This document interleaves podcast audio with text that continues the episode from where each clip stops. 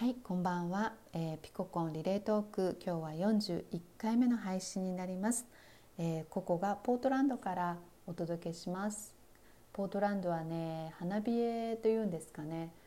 暖かくなったかなと思って花が出てきたらなんかまた霜が降りてとちょっとねあのそんな感じのお天気ですけど皆さんおかわりありませんでしょうか？はい私の方はちょっぴりおかわりがありましてですね日曜日にあの夏時間に変わった日にねあの犬の散歩をしてたんですね。1時間ぐらいあの時差がある感じでちょっと体もボケた感じでで周りのね風景もやっぱ1時間違うとちょっと違うなって感じで歩いてたんですけれども、まあ、私朝歩く時にいつもこうピココンねあのリレートークを聞きながら歩いてるんですけれども、まあ、カオルンがねあの西行法師の詩を読んでくれて人生の中で正しいことと分かっているがそうさせずにはいられない自分がいる。もう自分のそして自分の中の善悪を判断するからまた余計苦しくなるというこう自分のねなんかあのチョイスそして自分のチョイスをこうジャッジすることでまた苦しめる自分がいるみたいなそういうあ深い深い詩だなっていうふうになんか聞きながら歩いててまああの自分のあの個人的なメッセージを録音したりしててそしてですねふと目の前を見ると日がだんだん昇ってくる感じの空になりでもいつもの朝焼けとちょっと色が違う様子がなのでよくよく目を凝らすと太陽が2つ昇ってきてるんですよ。太陽が2つそんなこともあるんだなと思ってあの眼鏡もかけてなかったので、えーとビデオテープを撮ることにしたんですけれどもやっぱり太陽はなんかちっちゃい太陽が2つ昇ってきたんですね。そしてあの何ですかその太陽を見た途端にですねこうなんかいきなりこう過去のねことが感情的にぐーっとこう持ち上がってきてまるで瀬戸内海の鳴門の渦のに巻き込まれるような感じでちょっとぐるぐるぐるぐる心心が回りだして、えー、心の選択をしてた日曜日になってしまいました、まあ、詳しいことは、えー、放送できないんですけれどもちょっと前に友達がね「ココちゃんココちゃん」って「live live」ってあの英語で LIVE ですね。ひっくり返してみてひっくり返すといい棒になるんですよね。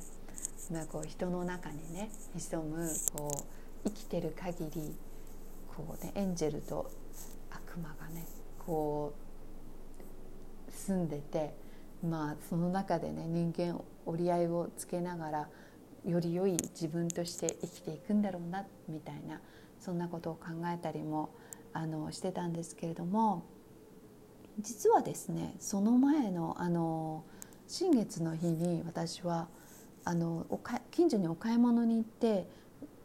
なんか床のところのカゴに2つ入ってた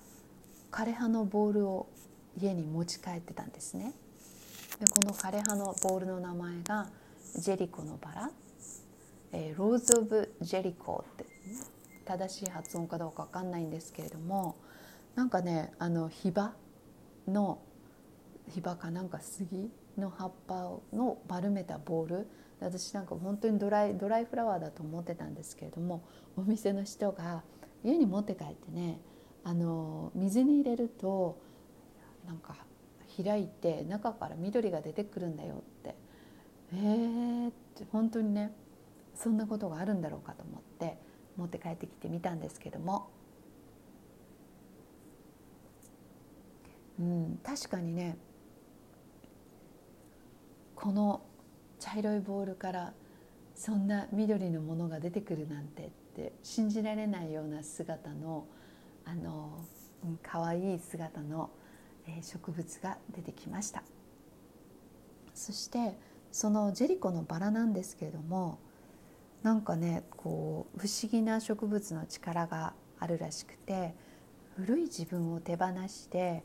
えー、新しい自分に生まれ変わって本当の自分のねポテンシャルに踏み出していく。そんなお手伝いをしてくれるらしいんですよ。だからねあの家に置いとくとすごいいいらしくてあのなんかね幸せとか豊かさそして新しい始まりのお手伝いをしてくれるらしくてなんか肺の中から立ち上がれって。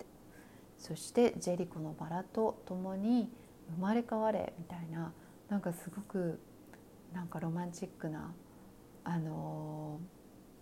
ドラマチックなあの植物なんですけれども、うん、そんなそんな植物をその前の日に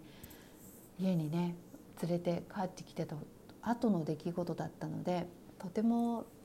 うん興味深いなと思って、うん、そんな偶然にねあの驚いたり感動したりしてた日曜日でした。でカオルンとねピナミーがねこうどんな終わり方がしたいかみたいなエンディングノートみたいなお話をしてました2人ともの話がとても美しくてねまあ自分の時はどうかなとかって思っててで私ちょっと水難事故でね命を落としかけたことがあるんですけれども私のこの話のスピードでは到底残りの4分でお話ができるとは思わないのでその話はまた今度って。私はねとにかくあのまあ満月の日に生まれた私自分の生まれた日が満月だったので私も満月の日がいいなって旅立ちは満月の日がいいなって思います。そしてなんかねあ楽しかったって言ってあの、まあ、どこにどこにいるか誰といるかは分かんないですけれども、うん、ああ楽しかったなって思ってなんか最後ね